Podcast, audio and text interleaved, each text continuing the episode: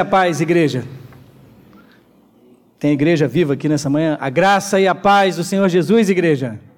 Amém. Amém. Deus abençoe muito a vida de cada um de vocês. Parece meio estranho para cada um de nós se olhar assim há poucos dias, quatro dias. Papai faleceu e esse sorriso do pastor estampado no rosto. Para cumprimentar a igreja, animá-la e ainda pregar numa manhã como essa. Só há um motivo: é porque a viva esperança está mais viva do que nunca e o nome dela é Jesus Cristo. E é sobre isso que eu quero conversar com vocês. Compartilhar. Consultei meu presbítero, falei, vai ter EBD hoje? Que eu fiquei preocupado com as 11h15, né? Aí ele falou, não vai ter EBD. Eu falei, então tá bom, até as 15 horas da tarde é dia da brincadeira.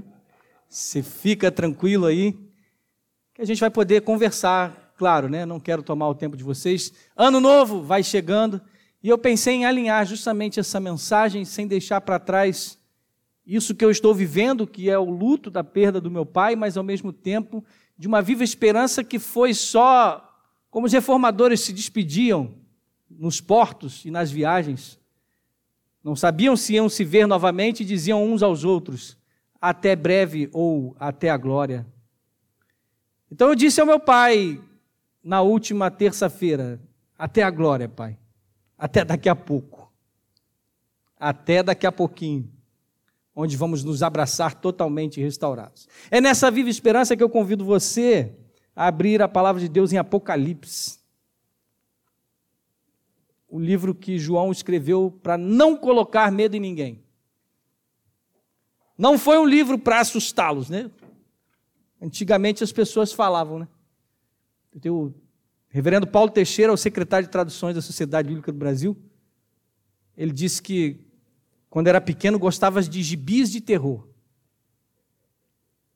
Aí, como eles eram de família católica, mas era de um tempo em que não podia ler muito a Bíblia. Cuidado, se você ler muito a Bíblia, você vai ficar doido.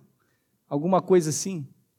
Ou alguém disse para ele: não leia Apocalipse, que é o livro mais terrível. E aí, reverendo Paulo Teixeira, sem ainda conhecer o Evangelho, achou uma Bíblia escondida na casa dele, pegou uma vela de noite, porque gostava de gibis de terror, foi direto para Apocalipse, numa luz de vela para ver se ia sentir medo mesmo. Na verdade, do medo ele encontrou a esperança, a alegria. Reverendo Paulo Teixeira se converteu, secretário de traduções da SBB, lendo Apocalipse, achando que ia encontrar medo ali aos sete anos de idade. Encontrou, foi Jesus, a viva esperança. E hoje é um grande líder lá da SBB, secretário de traduções. Nos abençoa, né, Michele? Está sempre junto da gente lá, é uma alegria. Enfim, Apocalipse 21, de 1 a 7, vai falar dessa viva esperança. E disso que também serve para mim e para você, pensando no ano novo. 2024, as portas, e o ser humano precisa de estações, né? Tanto as estações do ano para pontuar tudo aquilo que precisa ser feito na graça comum que abençoa a vida do trabalho, a vida no campo, as férias, o inverno, o outono, tudo isso marca a vida do ser humano. O calendário é benéfico para nós, a virada do ano de reflexão, o to-do list lá, né, o que fazer, tudo isso é muito importante. Mas eu queria pontuar com você nessa manhã que, tão importante quanto a virada do ano, é você mirar com que cada ano seja mais uma página que vai apontar para a página final e eterna da sua história, que é a história com Jesus eternamente. Então você já vive o já e o ainda não.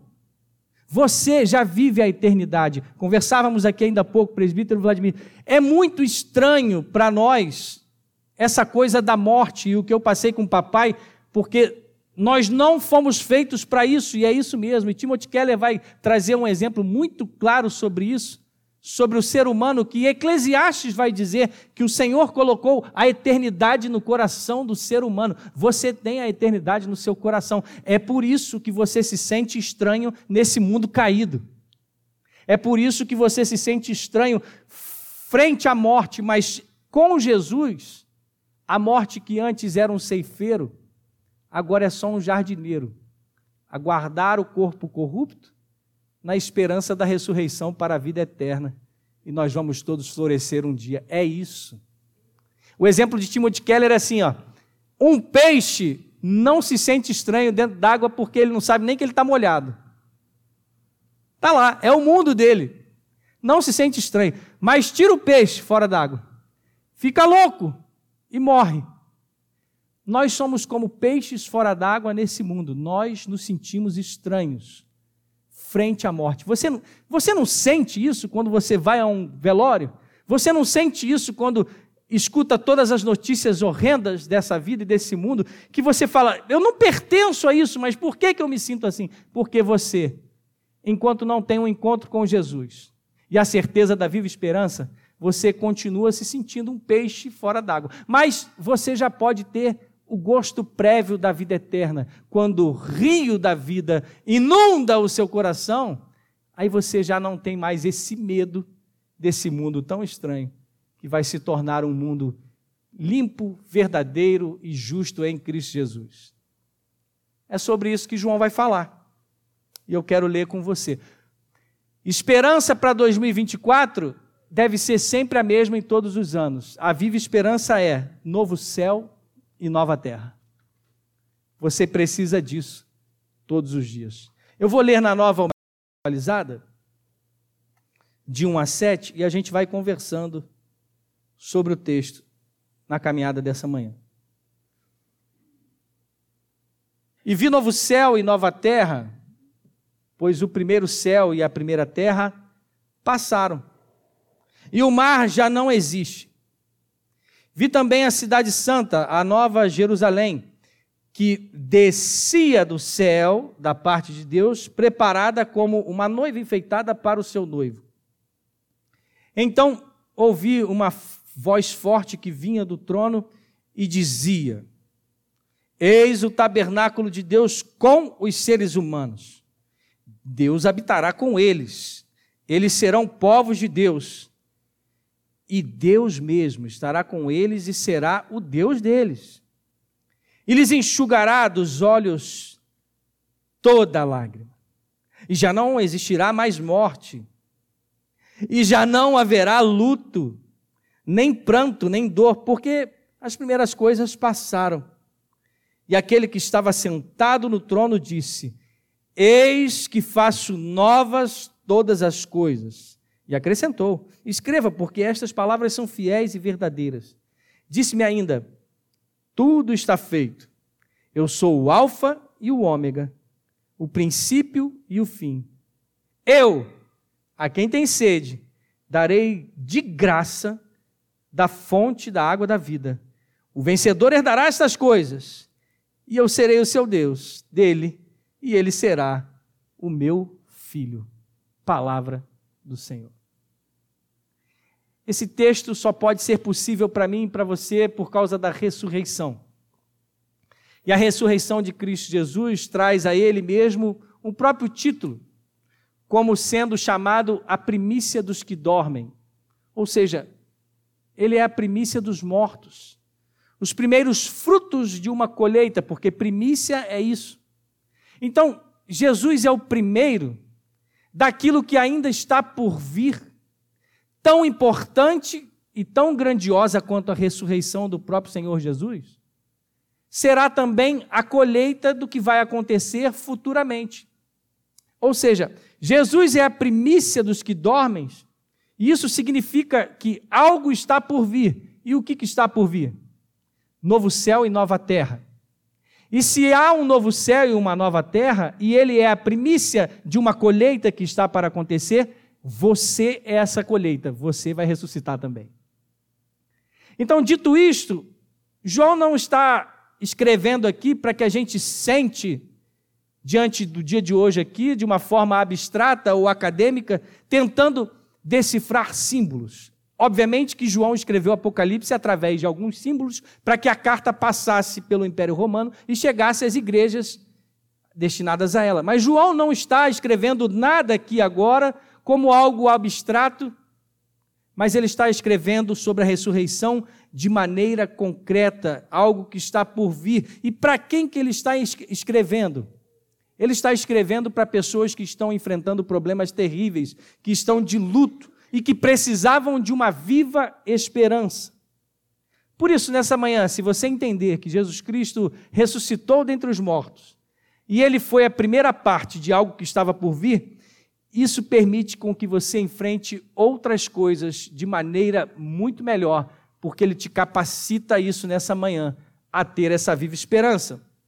Por isso, muito além de um conceito e de um conhecimento, que é claro que você precisa de conhecimento e dos conceitos bíblicos e da doutrina bíblica, mas muito além disso, esse texto é uma viva esperança. E para entender esse texto aqui, que trata da ressurreição em Cristo Jesus e de Cristo Jesus, primeiro, essa viva esperança tem uma natureza. De onde ela vem? A viva esperança tem uma natureza, é o primeiro ponto dessa manhã. O segundo ponto desse texto é a necessidade que eu e você temos dessa viva esperança. E em terceiro lugar, como obtê-la? A natureza, a necessidade e como eu posso obtê-la. Em primeiro lugar, a natureza dessa esperança, olha comigo para o versículo 2 novamente. O texto diz: Vi também a cidade santa, a nova Jerusalém, que descia do céu. Essa parte que diz descia do céu, ela é muito importante para mim e para você, porque ela imediatamente revela a natureza da viva esperança. Por quê? João está tendo aqui uma visão da história do fim dos tempos. E qual é o clímax do fim aqui? O clímax desse fim não será sobre almas individuais escapando do, da terra para ir para o céu. Mas perceba que nesse momento final aqui, o que está acontecendo é o céu descendo e transformando a terra. Capítulo final da história do mundo. A terra e o céu se encontram, são restaurados, restauração de todas as coisas por isso o título é Novo Céu e Nova Terra. Nós não vamos simplesmente aqueles que já foram e o meu pai já foi, já desfruta no céu das glórias eternas de Jesus Cristo, nosso Senhor. Mas ainda está por vir dessa colheita que eu falei, que é quando agora a cidade santa desce, se encontra com a terra e transforma tudo em nova vida, um novo lugar que eu e você vamos viver, vamos morar, onde os salvos na ressurreição de Cristo terão, semelhantes a Ele, novos corpos, ou seja, corpos glorificados. Deus não vai apenas redimir a nossa alma, mas Ele vai redimir os nossos corpos. Uma nova criação, um lugar perfeito, curado espiritualmente e materialmente. Daquilo que deveria ser, na verdade, o Éden, lá no começo, será agora muito melhor. Ou seja, um novo mundo onde as pessoas vão se abraçar, um novo mundo onde nós teremos poderes extraordinários. Você duvida disso? Jesus, ao ressuscitar e ao ir se encontrar com os discípulos em Jerusalém, que estavam escondidos numa casa, ele entra na sala sem abrir a porta. E ao entrar sem abrir a porta, ele deseja paz sobre aqueles, soprando sobre eles a sua paz, mas ao mesmo tempo, e essa parte eu acho maravilhosa, em que ele pede algo para comer e come na frente dos discípulos. Isso significa que a eternidade vai ser tão maravilhosa que eu creio que nós teremos novos trabalhos, novas funções, poderes especiais de irmos a lugares e outros tão rapidamente. Assim como Felipe experimentou um pouco da eternidade naquele momento em que o Espírito o leva daquele deserto ao se encontrar com o oficial da rainha de Candace, e logo depois ele é, vou usar aqui, pastor, teletransportado para Azoto. Calma, segure isso na sua cadeira, mas é um pedacinho do céu acontecendo. E muitos milagres acontecem assim no Antigo Testamento e Deus faz dessas coisas. Jesus Cristo era assim, ele se alimenta, ele diz para os discípulos: Não sou um fantasma, me dê esse peixe. E ele comeu.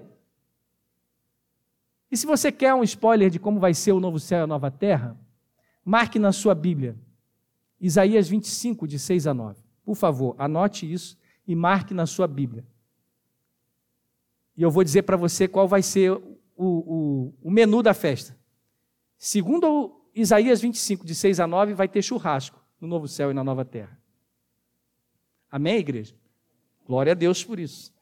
Então, essa natureza do céu, que é a natureza da viva esperança, não vai ser, porque a gente fala muito isso, vai ser bendito, bendito da, das bodas do Cordeiro, onde será um grande banquete, mas não será apenas um banquete no céu, mas na verdade será uma grande festa no novo céu e na nova terra. Não são almas tocando arpinha e flutuando nas nuvens, mas é esse mundo totalmente restaurado. E este anseio que você sente hoje por algo que não. Sabe aquela coisa. Desculpa, reverendo Arival, né? Palmeiras, saudade do que a gente nunca viveu. Palmeiras não tem mundial. Cadeira, calma. Não estou em Pinheiros, estou aqui. Mas é mais ou menos esse sentimento, saudade do que a gente nunca viveu.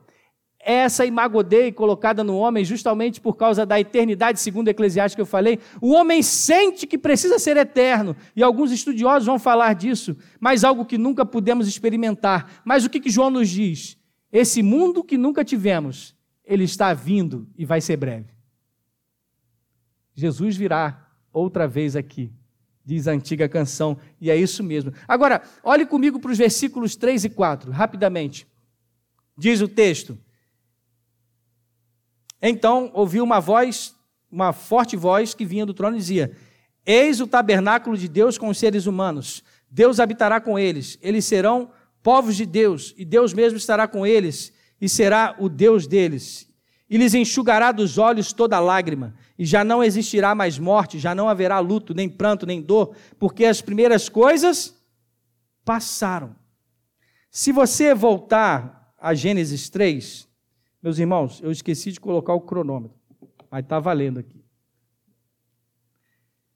Se você voltar a Gênesis 3, você vai per perceber que naquele momento da queda, o homem perdeu o seu relacionamento com Deus. Mas não foi só a perda do relacionamento com Deus. Foi a ruptura do relacionamento entre o próprio ser humano. Homem e mulher tiveram ali fissurados, rachados o seu relacionamento. Tanto é que quando Deus, quando Deus questiona a respeito, quem falou para vocês que vocês estavam nus? O primeiro momento não foi nem de unidade para se proteger e dizer falhamos juntos. Mas o que houve na ruptura por causa do pecado foi uma acusação. O próprio Adão, ao acusar Deus, acusa também a Eva e há uma ruptura dos relacionamentos. Ou seja, tudo a partir do pecado original é rachado e Adão e Eva imediatamente passam a experimentar medo e ansiedade por causa de um relacionamento quebrado. Então, o que os versículos 3 e 4 que acabamos de ler em Apocalipse vão nos mostrar é que quando o nosso relacionamento é restaurado com Deus, todos os outros relacionamentos são restaurados também.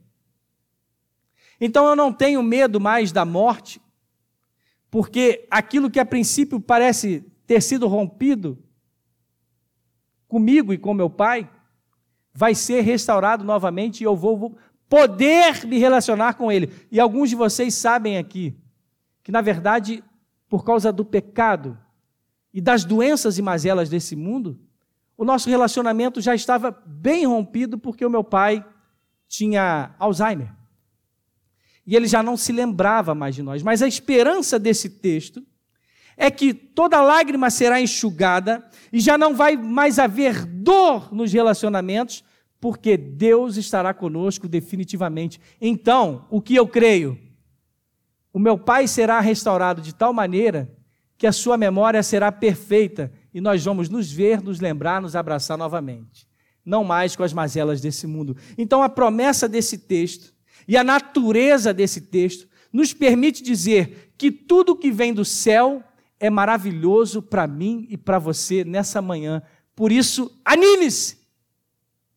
Seja consolado, como o reverendo falou aqui nessa manhã, ao orar por nós das mazelas, das amarguras, das águas dos nossos pecados, que muitas vezes nós mesmos nos chafundamos, nos mergulhamos, e apesar de toda a mazela, imediatamente também o texto me levou, o texto que o Senhor citou, sobre o tronco que é jogado nas águas de mar ali.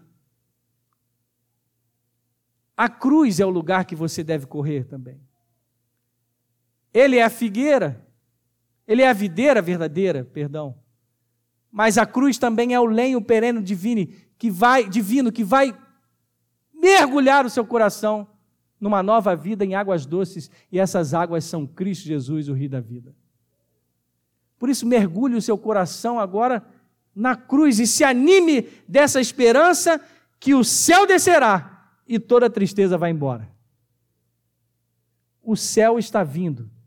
Em 2024 virá sobre a sua vida também.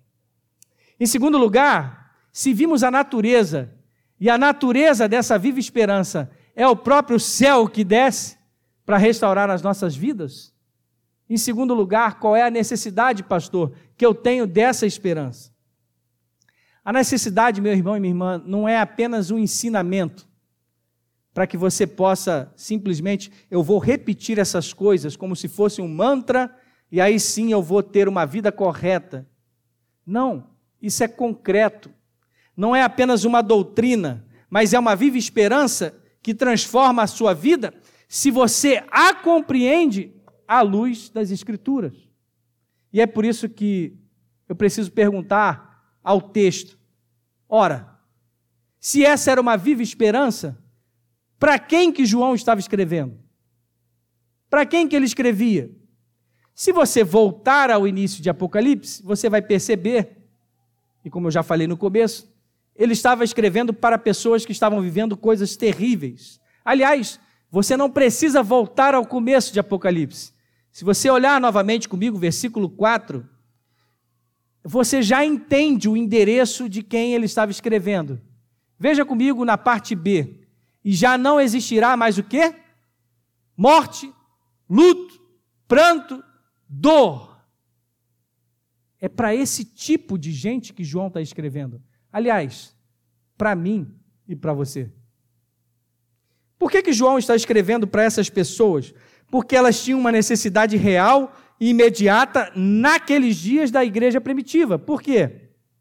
Porque no final do primeiro século, Domiciano foi o primeiro a instituir em larga escala a perseguição aos cristãos, onde as suas casas eram tomadas, eles eram presos e ao mesmo tempo eram punidos, castigados e levados às arenas, aos coliseus, para que as suas vidas fossem entregues a bestas feras e ali despedaçadas, servissem de palco e diversão para a multidão que assistia, justamente sob o lema pão e circo. Tudo que o povo precisava naquele lugar era diversão e ao mesmo tempo uma alimentação barata à custa das vidas dos cristãos, que não, era só, não eram só lançados nos coliseus, mas eles eram crucificados em vários pontos das cidades. Os cristãos também eram colocados em estacas e colocado piche sobre eles, um tipo de betume. Eles eram colocados nas estradas romanas à noite, incendiados os seus corpos, para que as puder, iluminando assim as estradas do império, as pessoas entrando ou saindo da cidade pudessem ver todos os cristãos sendo mortos aos montes. Era para esse povo que João estava escrevendo. Então, o que, que João entrega para essas pessoas, para que eles pudessem enfrentar esse tipo de perseguição e o que eles estavam tendo luto e dor ali? João apresenta simplesmente e poderosamente isso novo céu e nova terra. Então, qual é o sofrimento que você está passando? O que você tem enfrentado? E qual é o remédio para isso? Eu digo a você: leia, se possível, todos os dias, Apocalipse 21, de 1 a 7. O remédio para o seu coração, todos os dias em 2024, vai ser novo céu e nova terra. Foi, João não tinha outra coisa a apresentar a não ser a viva esperança poderosa que funcionou muito bem e impulsionou a igreja primitiva e até os dias de hoje a avançar.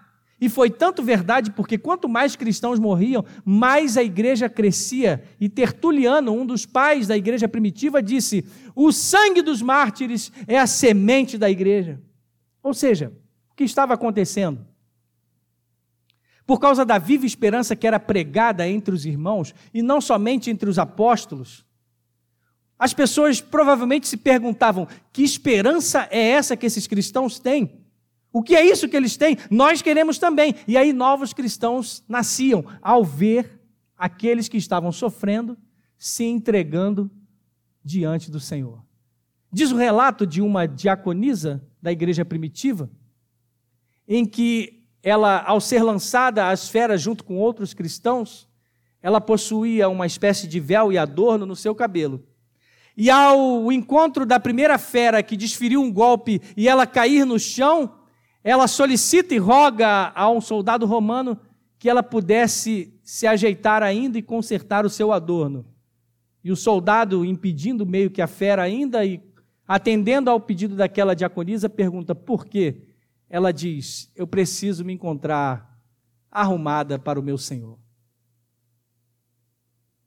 Essa coragem que eu e você precisamos. Ou seja, o que isso significa?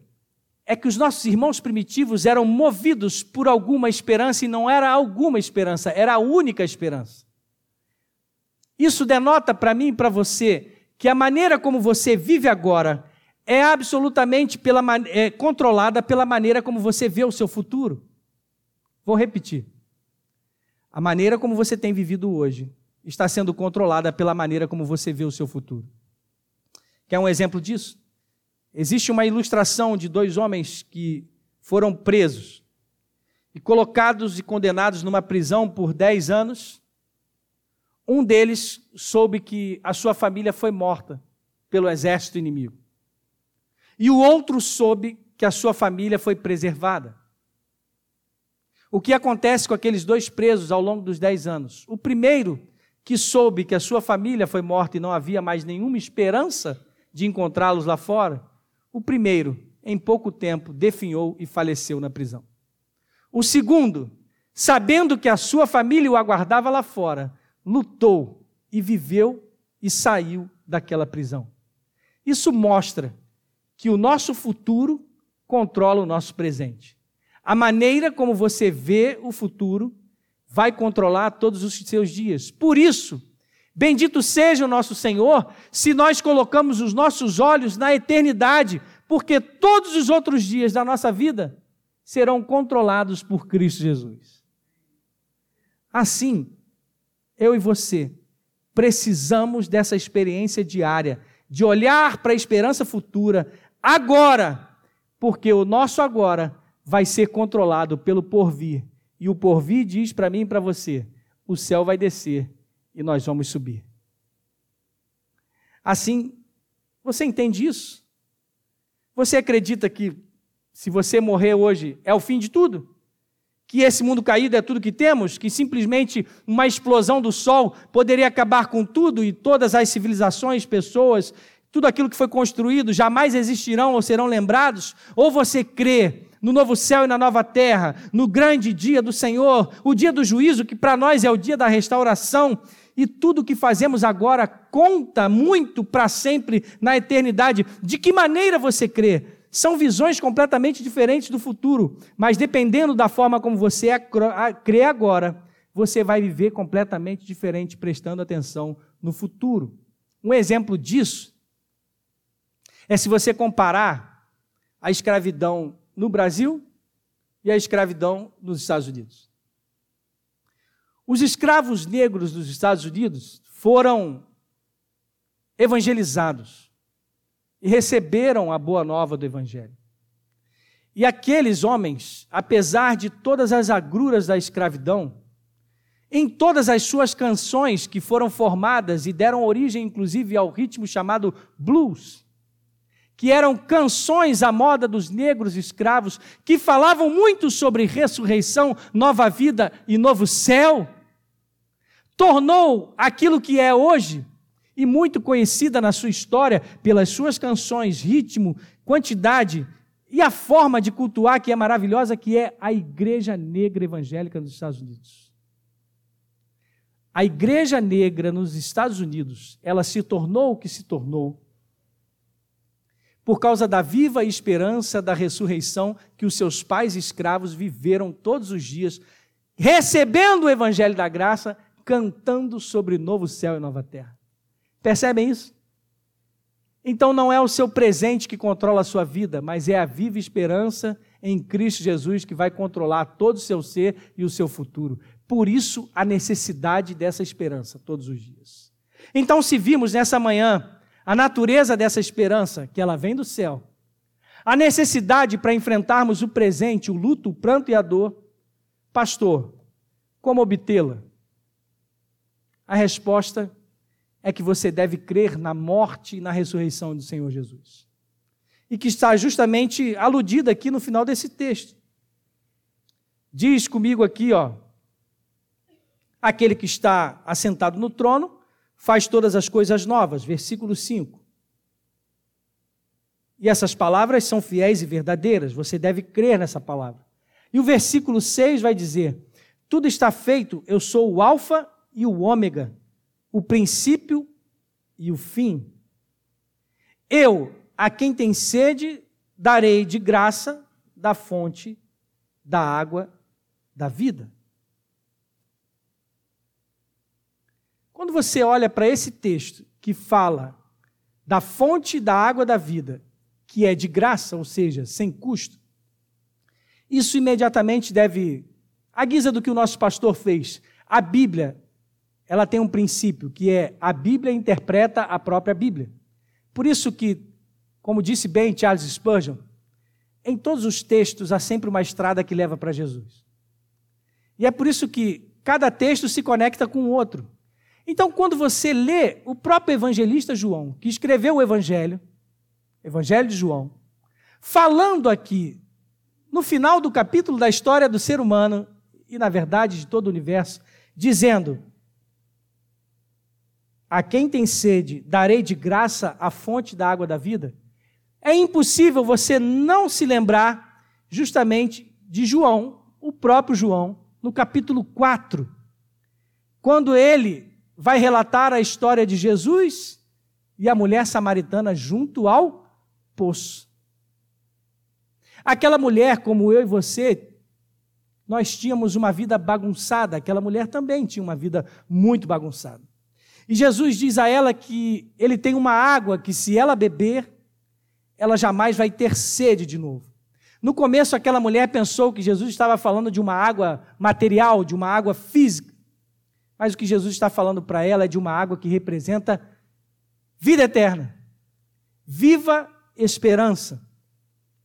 E Jesus está dizendo para ela sobre essa água e ele vai dizer para ela que imediatamente ela pode ter uma prova, ou seja, um gostinho do rio da vida que está na cidade de Deus.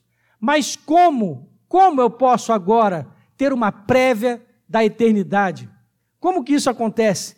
Primeiro, você precisa se saciar no amor de Jesus.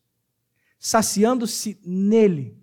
Todos os anseios da sua alma você deve depositar aos pés de Jesus. Então, se tem uma lista para 2024, você tem uma lista aí para 2024?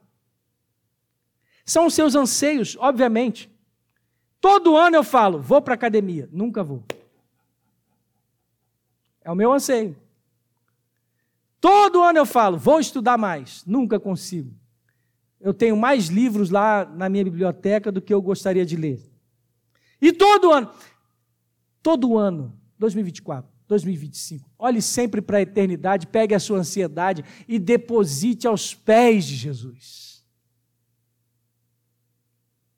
Porque quando você depositar todo o seu coração diante dele, você vai viver cada dia dessa vida satisfeito. O nome da palavra é satisfação. É ter a Cristo, né? A, a, eu só lembro de, de música das antigas, não tem jeito.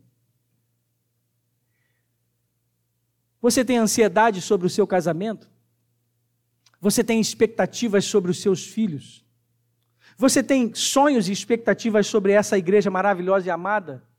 Você precisa colocar todos os seus anseios em Cristo Jesus. Porque quando você estiver contente com a igreja de hoje, e não, e não é um contentamento assim, ah, tá bom do jeito que está, mas é feliz com aquilo que Jesus está entregando, ele vai satisfazer o seu coração e você não vai ter medo você não vai ter ansiedade. E aí ele vai completar a obra com aquilo que ele acha necessário e melhor para o seu casamento, para os seus estudos, para 2024, para essa igreja, para a sua família, em nome dele. E é por isso que todos os nossos anseios, satisfeitos mesmo agora no rio da vida, é esse próprio Jesus que nos dá essa satisfação.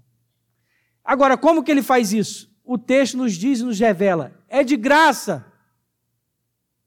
Volta lá para o versículo 6.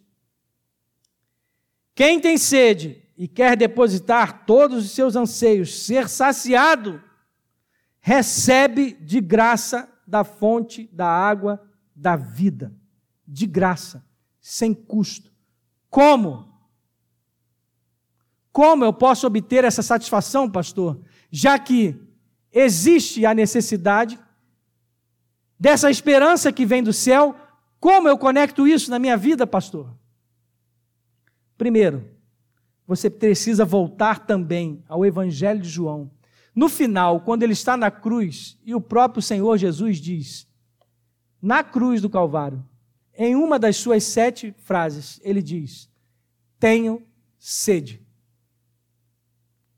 É por isso que ele termina o texto aqui dizendo: Quem tem sede, darei de graça. Porque quando Jesus está na cruz e diz: Tenho sede, e não foi só uma sede física, é porque ele experimentou numa outra frase uma sede muito pior do que a sede física, que você pode estar com sede agora. Doido para ir lá fora, beber um copinho d'água. Pastor está se alongando, vou lá beber uma água. Aí fica essa tentação de sair no meio do culto. É muito pior do que isso.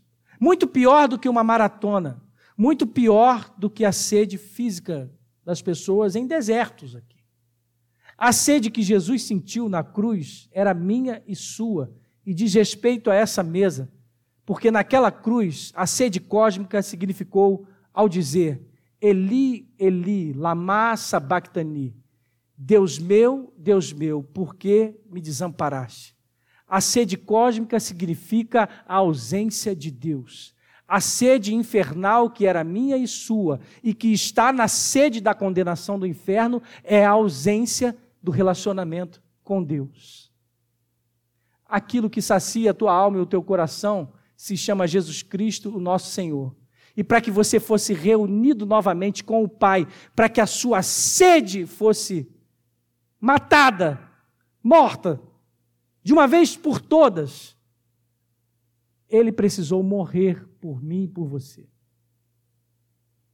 Por isso que quando Jesus declara esse preço que foi pago para que pudéssemos ter a água da vida sem custo, não foi um custo sem nada, zero, mas foi um alto preço pago por ele. Por isso, perceba assim: esse preço cósmico que ele pagou foi de toda a desesperança do inferno que era meu e seu os nossos mais profundos anseios foram saciados no rio da vida, por isso que ele é a nossa esperança e única e viva esperança. Mas na cruz, Jesus teve que perder tudo que ele tinha. É por isso que no Getsemane, ele tem medo dessa sede, porque o que ele pede ao Pai, Pai, se possível, passa de mim esse cálice, porque eu não quero bebê-lo porque ele sabia que o que ele estava prestes a largar naquela cruz era a mão do Pai.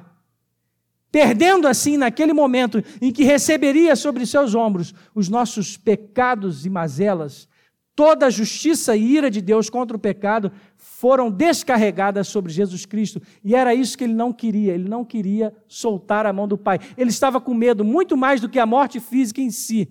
Era daquele momento em que ele se viria ali aflito longe de Deus, se sentindo sozinho. E para que nós fôssemos reunidos com Ele mesmo, Ele fez isso no nosso lugar. Assim, quando você entende isso nessa manhã, você já deu o primeiro passo fundamental para obter essa esperança. Quando você crê na morte de Jesus e que ela foi o portal para que eu e você fôssemos reunidos novamente com Deus, agora você tem um segundo passo para obter. Creia na morte, mas creia na sua ressurreição. Você precisa, nessa manhã, à luz dessa mesa, crer que ele ressuscitou. E crer que Jesus se ressuscitou significa simplesmente isso.